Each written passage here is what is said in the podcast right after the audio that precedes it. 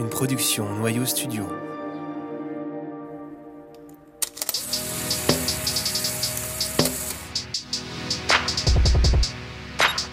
Vous écoutez Vision, un podcast sur la photographie contemporaine.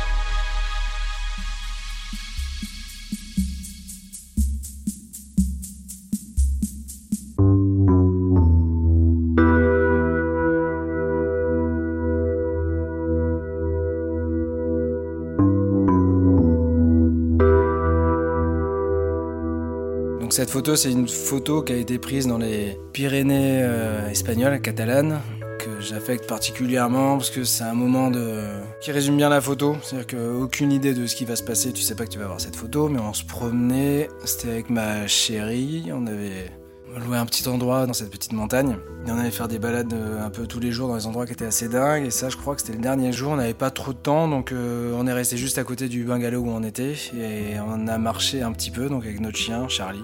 Et on a marché aléatoirement, vraiment, euh, à côté dans, ce terrain. Il y avait ces deux chiens qui nous suivaient, donc le gros noir et le petit beige, hein, et qu'on a appelé euh, Raymond et Joseph, référence à De Pardon et Koudelka. Et c'est des chiens errants qui nous ont suivis euh, tout le temps pendant toute la balade, donc c'était assez marrant, le chien jouait avec eux. Et il y avait cette brume qui avait du mal à se lever, donc on est quand même, je sais plus c'est en été ou hiver d'ailleurs, je sais même plus la saison, mais il faisait beau, on était couverts, c'était pas du tout l'été. Il y a un grand soleil, et donc cette brume, elle donne un effet hyper étrange à cette photo, qui donne tout son côté euh, peinture, euh, et en tirage, en grand tirage, euh, parce qu'on a fait j'ai tiré en, en grand, et ça donne, on dirait vraiment des petits coups de pinceau partout sur les feuilles, etc. Donc j'ai toujours ce retour des gens qui voient cette image et ah, on dirait une peinture. Et c'est assez marrant parce qu'il y a une autre photo que j'affectionne qui est plus, plus récente, qui a aussi ce côté euh, peinture. Donc c'est pas une marque de fabrique parce que sinon j'en aurais plus, mais, c'est vraiment un côté magique, c'est-à-dire euh, 24-36, euh, un 35 mm dessus, tout extrêmement simple, et tout d'un coup euh, le paysage se transforme comme ça d'une beauté complètement folle. Il y a des bleus cyan, c'est cette paille sèche qui donne ce côté doré, quelques fleurs rouges en bas, la couleur des chiens qui s'accordent et puis tout d'un coup j'en ai fait plusieurs, hein, on va pas se mentir, je faisais des photos en suivant ces chiens bizarrement et j'étais animé par ce, cette promenade et tout d'un coup il y a cette position et ça fait comme une peinture, un chien se retourne, l'autre est dans l'autre sens, on voit principalement deux fesses de chien et le mien dans le bon sens, Charlie en noir et blanc. Mais après, il y a toute une histoire sur cette photo, parce que c'est devenu une sorte de hit. Et qui m'a notamment rappelé que sur les centaines, milliers de planches contact, de photos qu'on puisse faire, quand il y a une photo comme ça qui sort du lot, suite à une exposition Chien Fou, euh, je suis rentré dans la collection Hermès qui m'a acheté ce tirage euh, en privé, donc j'étais très content. Je me suis dit, c'est quand même marrant que tout d'un coup, euh, elles prennent vie, donc forcément, on, en parle plus. Elle a été à droite, à gauche, euh, on l'a tiré plusieurs fois. Et ça me rappelle que sur toutes les photos, il y en a que très peu qui deviennent des hits.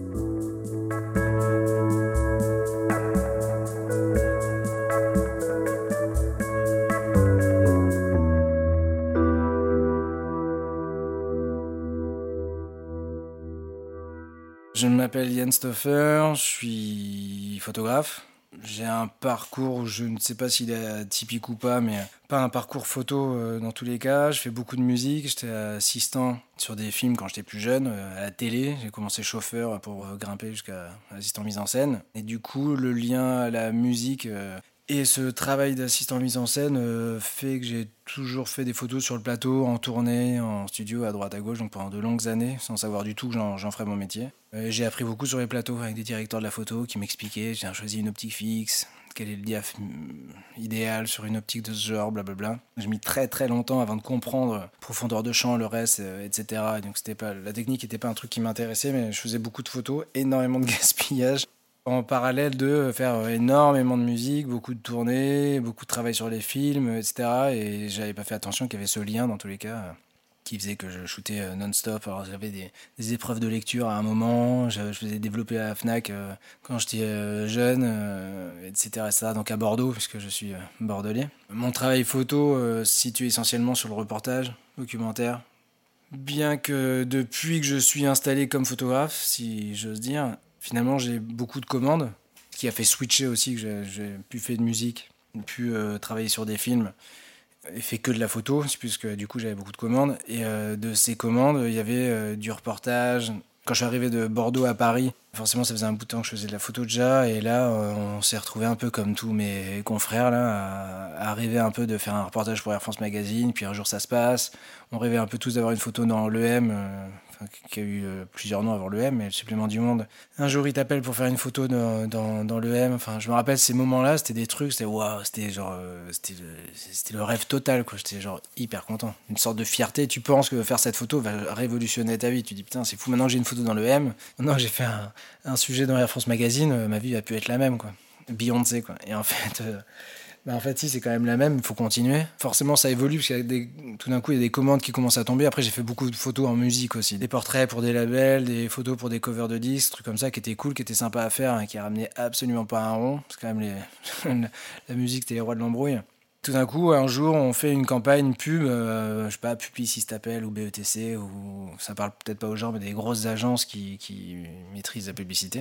Et t'es en compétition, ils ont sélectionné ton portfolio, ils te demandent d'avoir un book, alors tu commences à faire un book comme tout le monde. Enfin, c'est toujours une progression, ça n'arrête pas, ça n'arrête pas, ça n'arrête pas, et c'est super, enfin, quand ça, ça, ça fonctionne. Hein. Donc c'est super intéressant, on est très content, grisé, etc. Sauf que finalement, on fait moins de photos, euh, comme cette photo de Charlie euh, dans les Pyrénées espagnoles on se retrouve plus à faire une photo pour, euh, je citerai pas des marques, mais voilà, d'une famille que tu dois shooter dans un salon, puis tout d'un coup il y a plein d'assistants et t'as jamais travaillé avec un assistant. On te demande quelle est ta liste lumière, tu sais pas ce que ça veut dire, euh, et, il faut choisir des HMI, des flashs, des machins, beaucoup de monde, beaucoup de techniques, etc. pour tout d'un coup donner sur un instant une photo que toi t'as volée à un moment euh, en voyage ici, et l'agence forcément se sert de, ça en référence pour te demander de reproduire la même chose, mais on ne la reproduit pas du tout dans les mêmes conditions. C'est là où on se dit qu'il faut effectivement avoir beaucoup de connaissances au fur et à mesure, euh, se, familiariser avec la technicité, etc., pour savoir de quoi on a besoin pour, euh, rendre, pour avoir cet effet, qui est évidemment euh, jamais l'effet euh, rendu aussi bien que dans le, dans le réel. Mais, et voilà, donc de campagne en publicité, c'est très intéressant, mais finalement, bah, on est pris un peu par un autre moment. Et je crois que le climax de, de, de, la photo, enfin de l'excitation, c'était quand j'étais premier assistant sur un film et que ça prenait énormément de temps. J'avais vraiment ce manque du, groupe dans lequel je jouais, là, Adam Kesher, et il fallait vraiment retourner aux sources. Eux, ils étaient en attente parce que du coup, j'étais pris sur quelque chose. Et quand on se retrouvait et qu'on jouait, c'était vraiment éperdu, c'était formidable. Et tout d'un coup, le, quotidien revient. Et c'est des répètes, c'est des machins, c'est des tournées, c'est cool, hein, mais tout d'un coup on s'essouffle ou on se fait un peu chier, et du coup on a besoin de la rigueur du, du, du, film, et avoir plein de choses différentes, je trouvais que c'était toujours une sorte d'élastique qui donnait de l'excitation à aller faire ceci ou aller faire cela.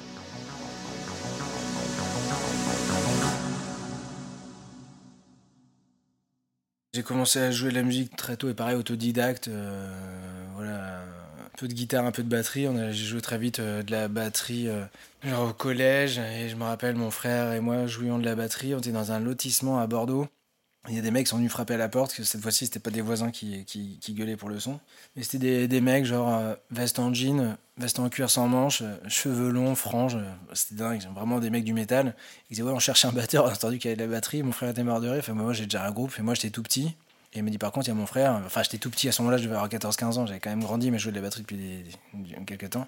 Et du coup, euh, j'ai fait une sorte de casting avec eux et je me suis mis à jouer de la batterie avec eux. C'était marrant parce que rapidement, ils avaient 22, 23 ans, donc c'était des vieux quoi. C'était un truc un peu gênant entre ACDC et, et des trucs plus métalleux, de heavy metal quoi. N'était pas ma cam, moi je venais plus du punk, voire du rock alternatif à ce moment-là. Et du coup, j'ai fait des concerts avec eux très tôt. Devant, ils avaient trouvé des concerts euh, devant 1000 personnes, machin. C'était assez marrant. En campagne, c'était des fêtes de village, quoi. Mais bon, ça, c'est pas, c'était pas le plus fou, mais j'ai joué la musique pendant hyper longtemps, donc plein de groupes. J'ai eu beaucoup, beaucoup, beaucoup de choses, quoi. Et euh, jusqu'au jour où, euh, bah, étant le plus jeune batteur, je suis devenu un peu le doyen d'un groupe euh, qui s'appelle Adam Kesher, on a trouvé le nom après avoir commencé. Et on a joué pas mal de musique, donc on était à Bordeaux, on a tourné beaucoup. Adam Kesher, j'avais déjà, moi j'étais le plus vieux, j'avais une trentaine d'années, donc là je, résume, je résume quand même 15-20 ans de, musique, de groupes différents, quoi. Mais qui ont été toujours. La musique m'a toujours fait découvrir plein de trucs, et en même temps foirer un peu mes, mon école et choses comme ça, parce que forcément je suis pas vraiment allé à l'école. Pas forcément, pas forcément, mais. Et euh, j'ai un CAP automobile, pour information. C'était quand même une grande fierté. Et euh, Adam Kesher, on a joué. Euh, de 2004, un truc comme ça, à 2013, en gros. On a fait beaucoup de choses, on a joué à l'étranger, c'était mes premières tournées aux États-Unis, et, voilà, donc c'était marrant parce que ta famille te dit non, c'est pas bien, machin, etc. Ils sont... Bah, faut pas que je dise ça parce qu'après ils vont écouter. En fait, la musique, c'est un truc un peu compliqué parce que ça crée forcément de l'angoisse. Quand tu commences à. Quand tu joues tout le temps, tu fais que ça, tes parents te demandent, mais qu'est-ce que tu vas faire de ta vie? C'est pas possible.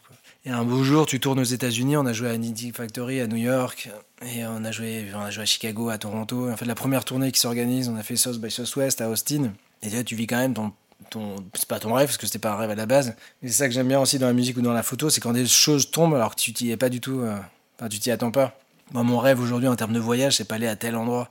C'est j'en sais rien, mais quand j'ai un job qui tombe et que je vais à tel endroit, dis putain, c'est marrant. Je suis jamais allé, j'y aurais pas pensé. Enfin bref, t'es content de le prendre. C'est vraiment quand un truc qui tombe du ciel. Ce que j'aime aussi en photo aujourd'hui, il y a toujours des surprises dans tous les cas. De rencontres de quelqu'un, d'un écrivain, c'est toujours des rencontres, c'est quand même génial. Dès qu'on était en tournée, entre le moment, ce qui est assez fou d'ailleurs, tout ce que tu prépares en tournée, jouer, etc., etc., ça va quand même très très vite et tout le reste du temps, tu fais pas grand chose à part conduire, être dans un avion, un, van, écouter de la musique et machin. Donc, avec euh, notamment Mathieu Beck, un copain qui lui joue toujours de la musique, il fait un très bel album qui sort bientôt d'ailleurs, on le mettra en référence. Et euh, avec Mathieu, comme tout un tas de copains, je pense qu'il y avait toute une génération aussi euh, à cette époque-là, où on avait euh, un compact dans la poche. C'est des Yashica qui coûtaient 17 balles sur eBay à l'époque, alors que maintenant ça coûte une fortune des petits compacts, des mu2, machin, etc., qui étaient vraiment le truc du moment. Et on faisait des photos tout le temps. Et donc on allait les faire développer. Puis on avait des blogs. Là, je me rappelle, maintenant ça me revient maintenant qu'on en parle. Mais c'est vrai que c'était Blogspot, Tumblr. Euh, c'était, entre MySpace et Tumblr. Cette époque, faudrait la resituer sur un calendrier Google. Et du coup, c'était un peu une excitation d'avoir des photos cool, des trucs qui nous faisaient marrer. Je me rappelle que tous les flyers des, des concerts d'Adam Kesher, on prenait toujours une photo qu'on avait en tournée, la gueule de Pérez qui faisait une tête infernale, un décor, un paysage, machin. C'était tous les flyers, les affiches étaient faites des photos qu'on faisait nous-mêmes finalement en tournée. Il y a Maciek Pozoga, qui était euh, aussi de Bordeaux, qui était très proche du groupe, et qui, a fait les, pochettes, tous les premiers travaux en photo, du, enfin tous les travaux d'ailleurs, des, des disques d'Adam Kesher.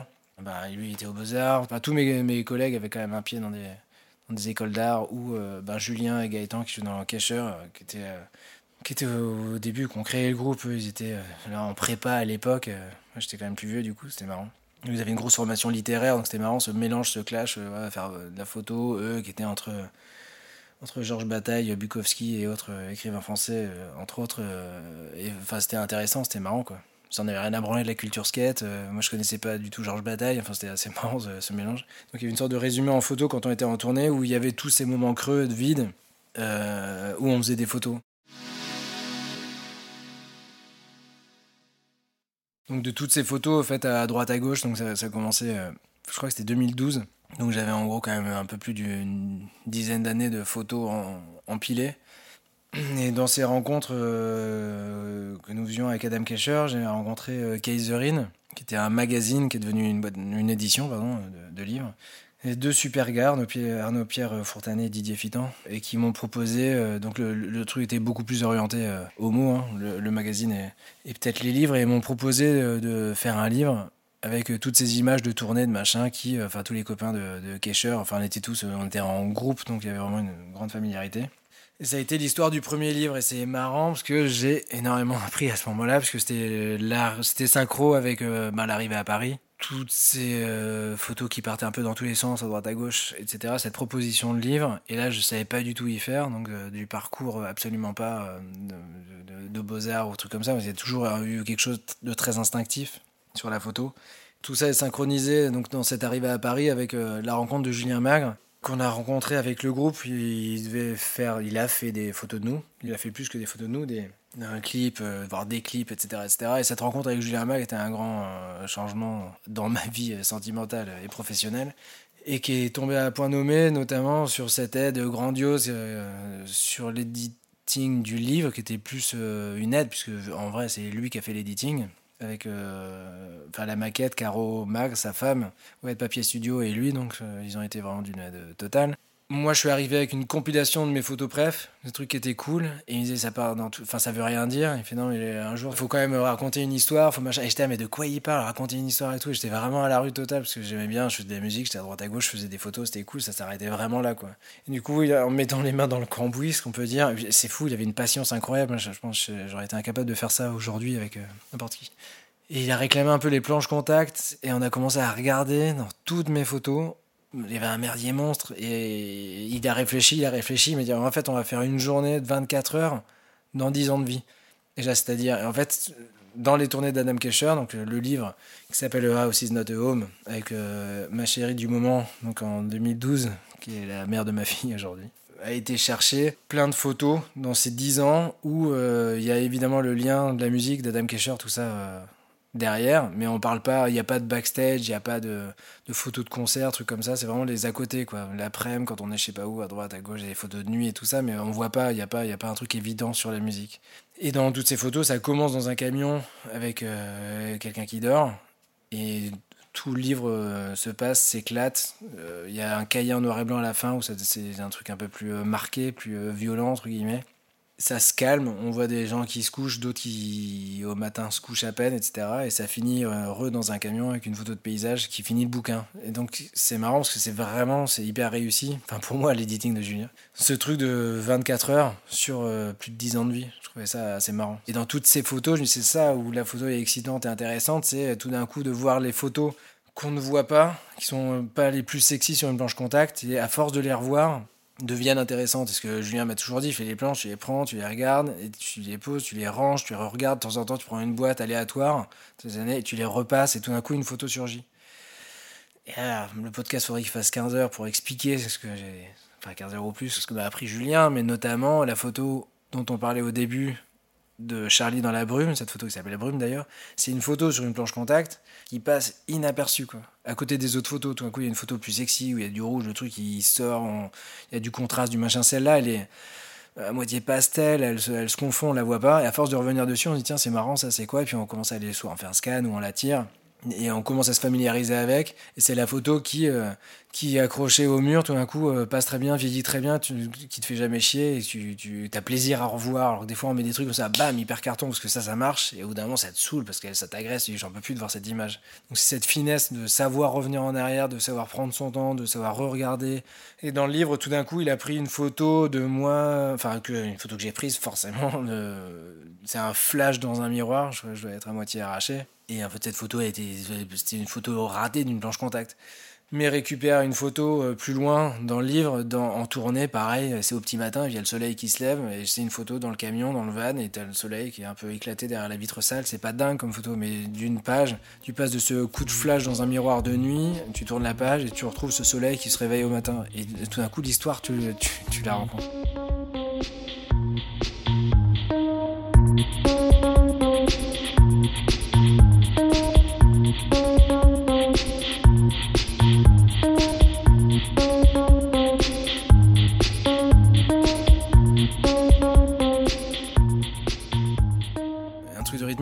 Ces temps-ci, je fais beaucoup de vidéos, de films pour euh, un projet qui est vachement bien. Et euh, souvent dans les tafs, on m'a demandé tiens, est-ce qu'il euh, y a un projet vidéo et photo? Et je sais très bien que je fais ou l'un ou l'autre. Je peux pas faire les deux en même temps parce que c'est pas la même rythmique. Ça marche pas. Puis si tu vois un truc qui est cool, tu fais quoi? Tu filmes ou tu photographies?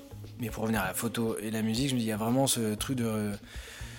Ouais, il y a ce truc rythmique qui va très vite. Et même suivant l'appareil qu'on a, si on a un compact, quand on sort bim on fait des photos à l'arrache. Ou si on a une chambre, c'est un autre vocabulaire, c'est carrément autre chose. On pose, machin. Donc si je, suis avec une chambre, je serais plus dans un mode jazz ou truc contemporain. Ou...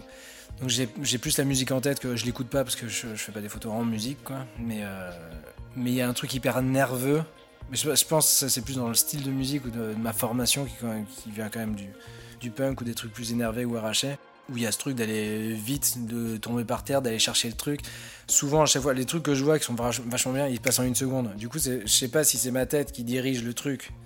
en fait, je sais pas si j'ai le choix, bêtement, de ce que j'aime. Putain, c'est passé là, c'était hyper vite. Est-ce que t'as eu le temps de le faire Ou euh, d'aller le chercher? Je vais pas aller chercher une photo weirdo, je sais pas d'exemple là, mais cette photo au Japon en descendant d'une colline à Kobe. Là, pour le coup, j'écoutais de la musique. Et c'est marrant, j'écoutais Sleepers, un groupe de Bordeaux, qui, est vraiment euh, à l'ancienne euh, de mon époque et je écouté avec plaisir à ce moment-là. J'ai dit putain, c'est fou, c'était quand même hyper énervé et je, descends et j'étais euh, hyper excité par ce moment. Euh, c'est pareil, je sais pas si c'est un autre sujet ou bref, c'est un sujet, mais quand t'es dans un endroit longtemps, même dans ta vie ou dans un déplacement, etc. Même ce moment au Japon, il y a plein de jours où tu fais pas de photos et t'es en stress. Il faut que je sorte, il faut que je trouve un truc et tu le trouves pas et machin, etc. À un moment, tu sais pas pourquoi, tu descends à un endroit t'arrives dans un autre, etc. Et là, tout d'un coup, en 5-20 minutes, tu fais toute ta série, tu fais pas gaffe. Là, le soleil il cogne, il y a quelqu'un qui a une tête infernale, le truc est hyper beau, tac, tac, tac, tout, tout se passe. Et là, sur cette descente, pareil, il y avait des, il y a ces montagnes où ils mettent de, du, de, la pierre, il y a une sorte de dessin comme ça, comme une pâte molle qui tombe, donc il y a une sorte de décorum euh, fou qui, qui tient la montagne. Et je me dis, c'est fou, on dirait un gros gâteau qui s'écroule, et je faisais ces photos. Et en fait, je regardais ça, et à un moment, je tourne la tête, et il y a ce japonais assez âgé qui était dans son jardin, avec euh, ce être du Japon, forcément, on y est ces boules de buissons euh, fleuris, etc. Son petit jardin en hauteur avec le grillage qui donnait sur, le, sur Kobe qui était plus bas en fond de décor. Donc c'était nuageux, c'était un peu laiteux, mais je voyais quand même la mer au loin, en tout cas je la devinais. Et je me disais, il y a cette première dimension, cette deuxième dimension, cette troisième dimension. Et j'ai pensé à Larry Sultan. Je me dis, putain, les couleurs, on dirait du Larry Sultan. Et j'avais pas un gros moyen format. Je dis, ça aurait été génial d'être là avec un Pentaxi 7 ou une chambre, la poser, mais tu peux pas parce que le mec est en train, il est en train de bouger à droite à gauche. S'il me voit, tout d'un coup, il peut s'arrêter. Donc j'ai juste pris, je sais plus, j'étais avec mon F3, je crois. Et j'ai fait des photos euh, rapido, tac tac tac, comme ça j'ai chargé une fois ou deux, parce qu'à l'époque je faisais qu'une photo, parce que je croyais qu'être puriste c'était faire qu'une photo, c'était une connerie totale, parce que tu la loupes, t'es con. Donc là, ben, tu, gères ton exposition, tu t'en fais une ou deux, voir si le mouvement est bien, et puis je suis parti. Et je sais qu'à ce moment-là, quand je suis parti, j'étais hyper content, hyper excité. Et j'ai eu ma mère pas longtemps au téléphone après, elle fait Comment ça mon chéri? Ça va très bien. Et j'ai je fais cette photo, et je lui ai parlé de cette photo. Et c'est cool, après moi elle me plaît aujourd'hui, hein, mais mais il y a des trucs comme ça qui s'inscrivent. Et plein de fois tu sais très bien quand tu fais des photos que ça fonctionne pas ou que ça marche pas, euh, mais il y a des coups de magie comme ça.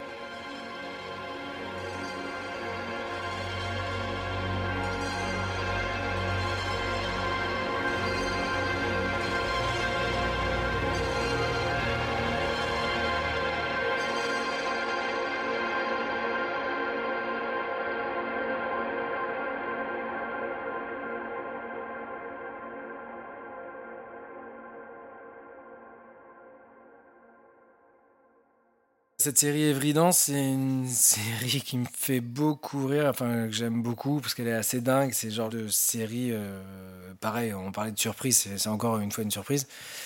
C'est mon père qui, à la retraite, enfin qui est toujours ultra actif, qui est pas vraiment à la retraite, mais s'est mis euh, dans un club de danse, une asso, dans le 91, avec sa compagne. Et un jour, il m'a demandé, mon frère rentré du Japon, parce que lui habitait au Japon, et il nous a demandé, tiens, vous pouvez pas me donner un coup de main? Il nous a toujours donné des coups de main quand on avait besoin. Et là, il bossait sur ce, cette étape de, compétition de danse internationale à l'Agora d'Evry de donner un coup de main avec l'assaut. Mon frère, lui, en, en, tant que traducteur, et moi, prendre des photos du truc. ok.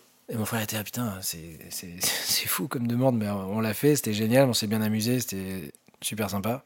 Et c'était en 2014, je pense, et euh, voilà, mais après les photos étaient, je me dis, le c'était tellement dingue, les tenues, les costumes, le maquillage, comment ils se donnent. Enfin, c'est vraiment un milieu que tu connais pas. il y a de la musique dans la danse, mais la danse, c'est encore autre chose que la littérature ou la photo ou machin. C'est un, art. Ils excellent, les gars. J'ai fait les photos et puis tu as des gros panneaux orange, euh, des, crédits mutuels, ça, à droite à gauche. Je fais des photos en large, machin. T'es trop loin des gens, donc tu t'as pas. Le, tout le truc était fou, mais j'avais pas de photos dingue, quoi. Enfin, euh, ils étaient contents que je leur donne ces photos, mais perso, je me disais, quitte à faire des photos, t'as toujours cette intention d'avoir un truc pour toi ou de marquer quelque L'année d'après, il nous a redemandé de participer. Donc c'était en 2015 et je me dis, putain, le truc était tellement fou. Je dis, ok, ça marche, mais j'aimerais bien faire un projet euh, perso. on a un peu bataillé, etc. Et en fait, euh, je me suis mis dans un bout de couloir entre le vestiaire et les chiottes et l'entrée euh, du, du, du, dance floor où il y avait la compétition. Et je suis resté ici, gueusé, avec une mini install que j'avais fait qui était ridicule mais qui marche très bien j'avais mis un fond, donc j'avais, pris deux fonds au cas où, un bleu ciel, qui est un truc évident, qui marche, qui nous plaît tout le temps, de, nos références de Stephen Shore à autres, ou des, coloristes ricains des 70s. Et un autre fond belge, que j'ai au pire, euh, faire, enfin pas au pire, mais au mieux faire matcher les deux, et c'est beau, c'est vrai que ce belge et ce bleu ciel fonctionnent toujours. Et les danseurs, danseuses sont incroyables, parce qu'ils ont un sourire qui est fou, ils sont surmaquillés. Parce que quand ils dansent avec leur dossard, faut qu'ils soient repérés des, des jurys qui sont hyper loin, donc euh, ils exagèrent, c'est du théâtre le, truc. Mais quand tu les as en face de toi à 1m50 et que tu les prends en photo, ils ont le make-up qui dégouline, où tu vois à quel point ils sont orange, à quel point il y a du orange sur le col de chemise, et euh, les bagouses, et c'est brillant, t'as du bijou, t'as, du, as de la posture, t'as, le truc était assez dingue. Donc quand ils passaient devant moi, ils savaient même pas qui j'étais en fait. Et vu que j'étais là, parce que j'avais un pass, ils disaient bon, bah, l'organisation. ah, pardon. Et je, leur demandais si je pouvais les, les, prendre en photo. Donc je les asseyais sur une chaise pour leur donner un peu de tenue, qu'ils soient pas debout euh, tout couillon. Sur une chaise en trois quarts comme ça, où je les prenais en plan américain. Et j'étais collé à eux. J'ai mis deux flashs juste au-dessus de l'appareil, droit sur eux, pleine balle. Et euh, sans vraiment d'artifice quoi. C'était pas un truc léché travaillé. On est on n'est pas chez Harcourt là. Et donc il passait il y avait ce côté et, ce que j'aime toujours c'est qu'en fait l'idée c'était de donner une idée de studio un truc propre travaillé. Et, euh, et ça marche. On dirait que c'est un truc propre travaillé où les gens sont fait chier tout ça avec une équipe de 15 et tout. En fait il y a personne. Eux ils se maquillent tout seuls ils font leur popote tout seuls. Moi je suis là tout seul. Ils passent devant bam on fait une photo ils se prennent un gros flash dans la gueule ils sont ravis, moi je suis ravi. C'était hyper rigolo, on discutait quand même vite fait. C'était génial. J'ai eu des gens euh, âgés, des plus jeunes, parce qu'il y avait danse latine, il y avait danse de salon, des gens que de pit, t'en as d'autres qui sont. Enfin, il y avait des, des, des, costumes qui étaient assez dingues. Et c'était hyper marrant de. de, de. Enfin, c'était pas marrant parce qu'il n'y a pas de moquerie, parce qu'ils sont, ils sont à fond dans le truc. Moi aussi, j'étais à fond dans le truc. C'était génial. Il n'y a, a pas de moquerie dans ce shoot. C'est juste. Euh, ils sont là, l'appareil photo, on ne sait pas ce qui se passe. Ils s'ouvrent ou s'ouvrent pas. Ils regardent la caméra ou hors champ ils sont à deux ou tout seuls, et bam, il y a ce truc qui part, ils sont ravis, et je suis vraiment à deux mètres des chiottes, le fond est scotché contre une vitre, je crois. Tout s'est passé dans, cet endroit-là. Et je pense dans, dans le côté très proche, il y a ce, il y a ce menton haut, ce sourire qu'ils ont, ces, trucs qui brillent et tout, c'est assez marrant.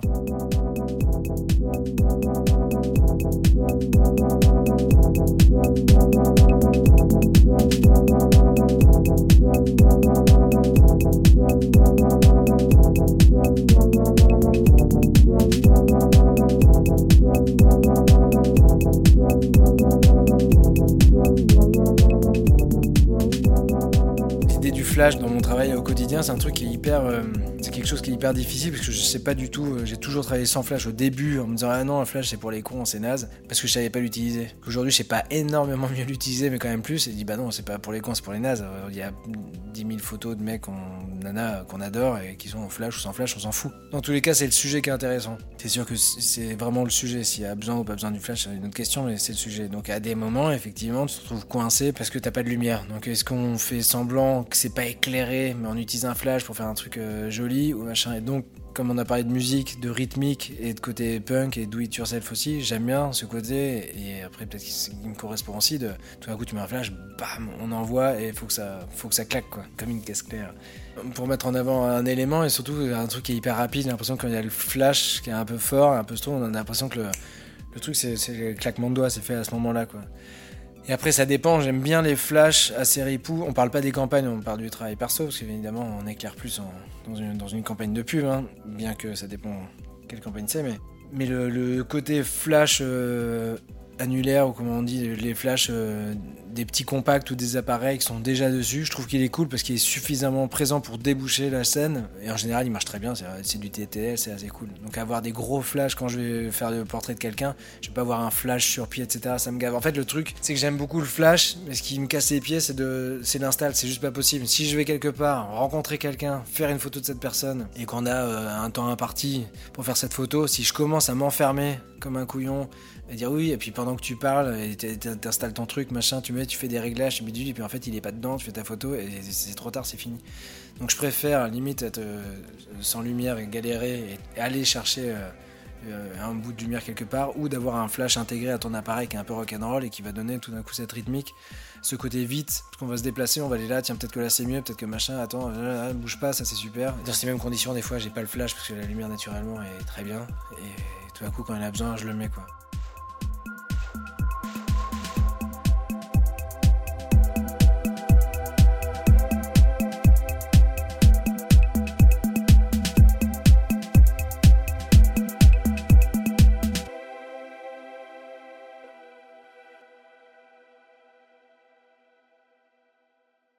Rythmique, la musique, l'improvisation, c'est toujours ça. C'est tiens, et si tu bouges là, et si tu vas un pas de côté, en fait, tu mets un peu plus bas. En fait, si tu veux utiliser le moindre ray de lumière qui arrive là-bas et que tu dis à fond et que finalement il va y avoir tout d'un coup un truc hyper esthétisant qui sort et c'est hyper excitant. Je trouve ça vraiment cool en photo. Que des trucs travaillés, des trucs machin, de, de la réflexion avant, c'est genre en direct. Qu'est-ce que tu fais Comment tu t'en sors Qu'est-ce qui se passe Tu sens que ça marche pas quoi. C'est comme quand tu rencontres quelqu'un en amour, en machin, en famille, quand il y a une embrouille, tu le sais très bien quand ça marche pas. Quand tout d'un coup il se passe un truc un peu excitant et que tu commences. euh, alors le skate ça parle pas à tout le monde, mais quand tu fais du skate, les premières fois que tu passes 10 marches, ou tu les passes ou tu les passes pas. Et ce truc, la première fois où tu les passes et tu retombes dessus, il y a une sorte de, de- truc hyper content que j'ai retrouvé dans le skate, mais surtout dans la musique aussi. Un truc qui ne rentre pas, un truc qui passe pas. Même jouer sur le clic, hein, quand tu joues de la batterie, que t'es batteur et que t'es en studio, et que tu joues et t'as un clic, et, et tu sais pas si t'es devant ou derrière. En fait, t'es plus sur le clic, et t'es là, et ça marche pas. Dis, putain, ça rend dingue. Et à force, sur un coup, tu commences à te l'accaparer, puis il disparaît. Fais merde, il a plus de clic. En fait, que t'es vraiment dessus. Quand il disparaît, que t'es vraiment dessus. Tu l'entends pas quand t'es dessus. Il disparaît. Et euh, en photo, c'est un peu le même truc. Tu sais quand ça marche, quand ça marche pas, et quand tu quand tu commences à la voir et que ton sujet, t'es bien dedans, avec la lumière, et tout d'un coup, il y a tout qui fonctionne, quoi. T'as le bon appareil, t'as la bonne personne, t'es bien animé, la lumière passe, et tu vois, c'est cool, c'est cool, c'est cool, ça rassure. Il y a une sorte de, de bien total. Et en plus, quand t'es en film, c'est que tu rembobines tout ça. Tu mets ça dans ton sac en plomb, t'es à l'étranger, tu vas reprendre l'avion, tu, tu rentres, tu sais pas si tout roule, tu vas au labo et t'attends. Il y a toute cette attente, parce que je suis hyper énervé sur le vif et euh, je suis assez impatient quand même. Et tout d'un coup, c'est marrant d'être bloqué sur ce film, alors que je shoote pas en numérique, parce que j'ai pas la. Le, le numérique me casse, du coup, je vois le truc qui se passe en direct. C'est c'est horrible. C'est comme si on te sert le plat, c'est déjà le goût qu'il va avoir. Laissez-moi le temps de goûter le plat, etc. Donc le côté film, il y a un côté, voilà, t'es- hyper en attente, tu le poses, t'attends, et tout d'un coup le truc revient, t'as eu le temps d'oublier un peu, de revoir ce qui a marché, ce qui a pas marché, ce que tu pensais être formidable, qui ne l'est pas, un truc à louper, qui bien, le truc que tu sais que tu l'avais, tu l'as plus ou moins, t'as fait plusieurs photos, tu vas choisir la bonne, t'es un peu déçu, mais à force de la voir, tu dis, ah, en fait, elle est cool, elle est bien. Et j'aime bien cet effet de surprise, de, de déception et de revenir dessus. Mais c'est un peu comme un amitié en amour, etc. C'est pas, ça cartonne, t'as gagné au loto et qu'est-ce qu'on fait après, quoi. Non, c'est, compliqué, ça s'installe, c'est fin, c'est, dans les mots, c'est dans l'image et t'es content quand tu l'as.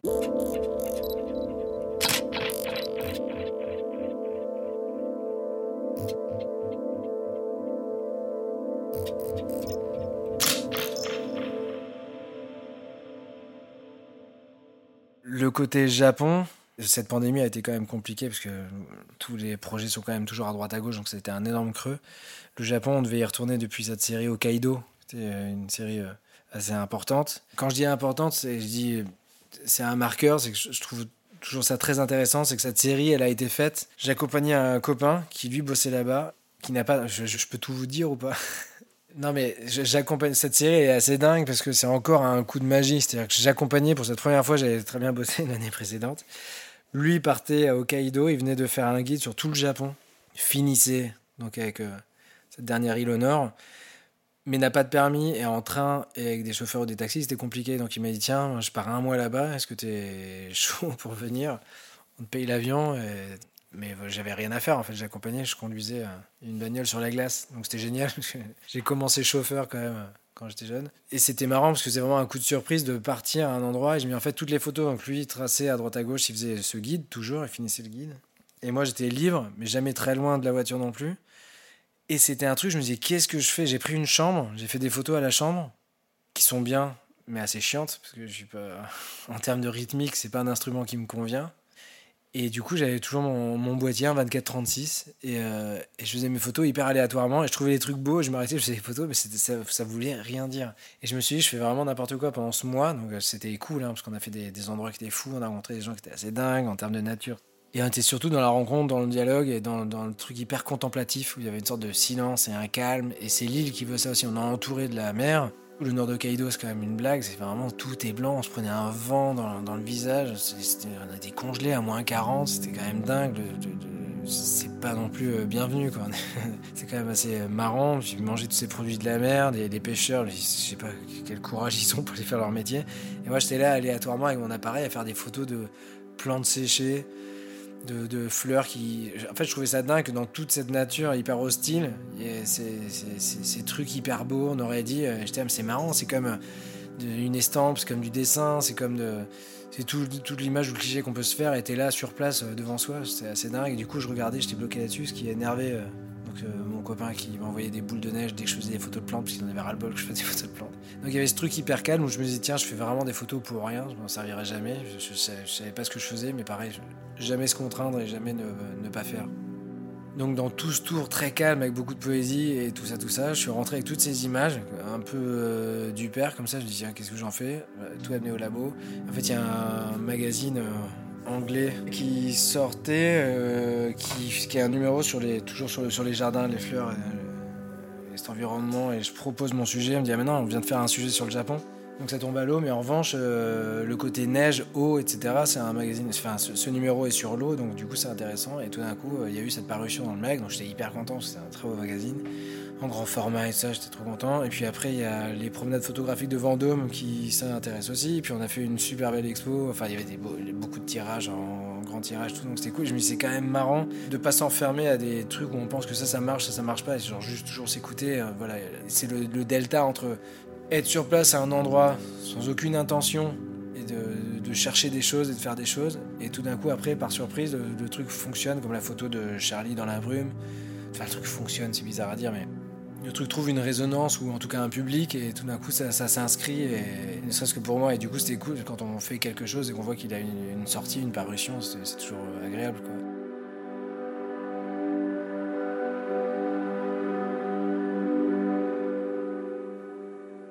C'est le, le côté surprise d'avoir tout d'un coup euh, ce visa de travail sur un an parce qu'on a euh, trois, quatre projets en parallèle sur le Japon, notamment en vidéo et en, et en photo, qui sont des projets bien différents mais passionnants, et- etc. Et, du coup, on a, euh, il faut pour ces sujets comprendre comment ils vivent, euh, qu'est-ce qui se passe, comment avoir ses entrées, comment pouvoir découvrir ces lieux, avoir parce qu'on n'a pas de fixeur, on y va. C'est- quand je dis on, c'est avec l'auteur, hein, Jérôme Schmitt, avec qui je travaille.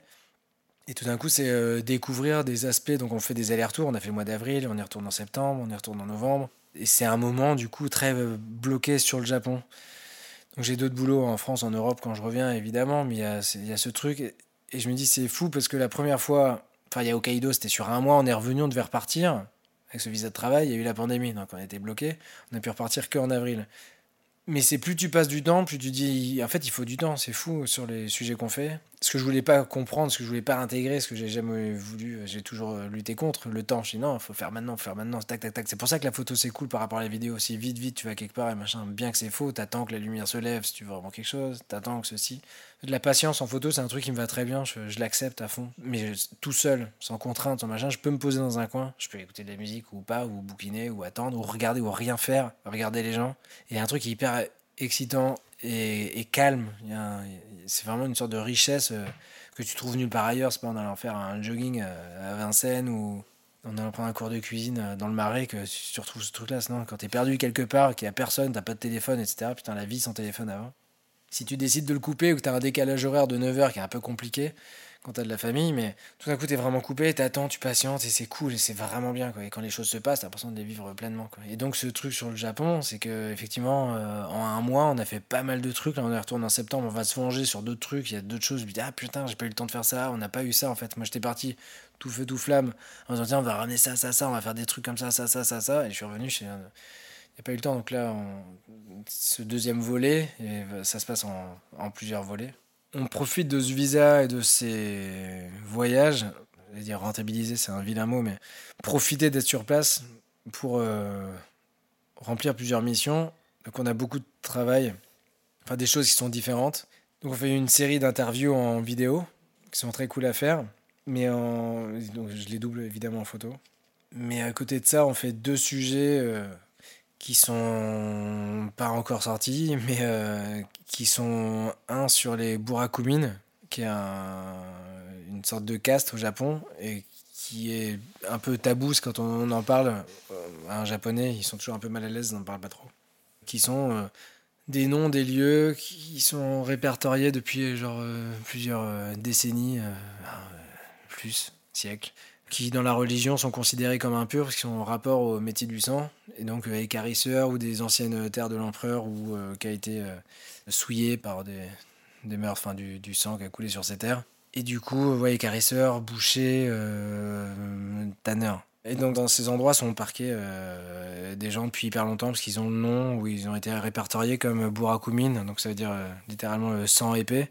Et euh, donc on n'en parle pas trop, mais voilà, ils se tapent, euh, ils se tapent euh, ce- ce- cette référence depuis hyper longtemps. Et il y a à Osaka une sorte de bidonville, enfin c'est pas un bidonville, mais c'est un quartier, c'est le parc du Triangle, où on fait un sujet là-dessus, où il y a un shelter, il y a plein de gens dans le besoin, ou des, des SDF, etc., qui sont dans cet endroit.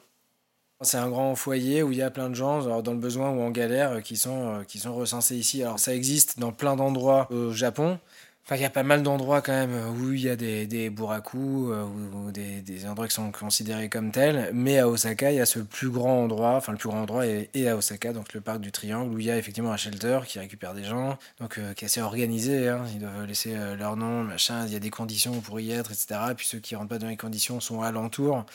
Donc on, y passe pas mal de temps et il y a un truc qui est universel dans la pauvreté, c'est que c'est les mêmes bonhommes que chez nous, à Colline du Crac ou, ou autre. C'est vraiment les mecs sont hyper amochés et c'est assez fou parce qu'en y traînant on dit c'est marrant, c'est les les mêmes visages burinés, c'est la même odeur, c'est les mêmes sapes, c'est les mêmes chaussures, c'est les mêmes cartons et euh, tu peux être à Osaka ou effectivement en banlieue de Paris, le truc est assez choquant de dire euh, c'est le, le même schéma.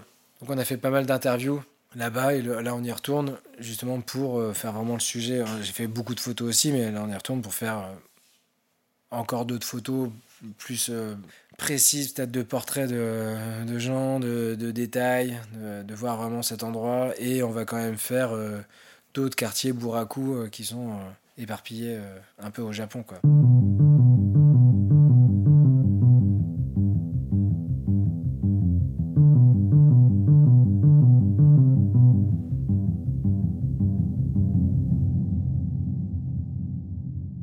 Quelque chose, euh, ça donne de l'attrait euh, à la vie. Quand j'ai commencé à jouer de la musique, j'ai joué de la batterie très jeune parce que mon père a acheté une batterie, mon frère a joué de la batterie euh, très longtemps, il avait un label de disques, on a été dans la musique très très tôt à Bordeaux. J'avais jamais pensé faire de la musique, après on a beaucoup tourné avec le groupe, mais je pensais pas être, je me voyais pas star du rock à je sais pas quel âge, donc je faisais ça vraiment avec beaucoup de naïveté et de, et de plaisir, et sérieusement, très sérieusement. Mais la photo c'était toujours pareil, j'ai toujours fait avec plaisir sérieux entre guillemets au début parce que je savais pas du tout quoi en faire, mais c'est juste cette accumulation d'images était hyper intéressante. Un peu comme beaucoup de photographes, je pense, pas tous, hein, mais euh, moi j'intellectualise pas trop, mais je pense qu'il y a vraiment une sorte de, de marqueur de la mémoire ou choses comme ça. J'ai une mauvaise mémoire, je que les, images ça va assez vite, très rapidement je sais ce que je veux ou je veux pas, ce qui marche, ce qui marche pas. L'envers du décor, c'est qu'on a quand même énormément d'images avant d'avoir une image qui soit vraiment bien, qui nous parle, ou qui reste, qui s'inscrive dans le temps. Et euh, ces contraintes faisaient qu'il y avait toujours une envie de quelque chose quand j'ai fait. Depuis que je fais que de la photo, c'est compliqué de répondre à une commande, de répondre à des besoins, parce que du coup, euh, bah, on vieillit, puis euh, il y, y, a des trucs qu'on doit régler, on est professionnel.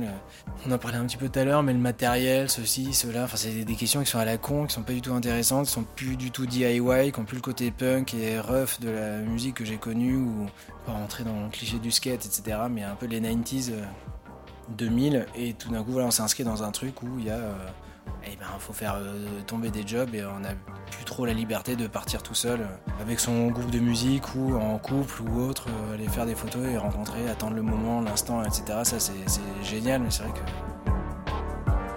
ça me manque un peu.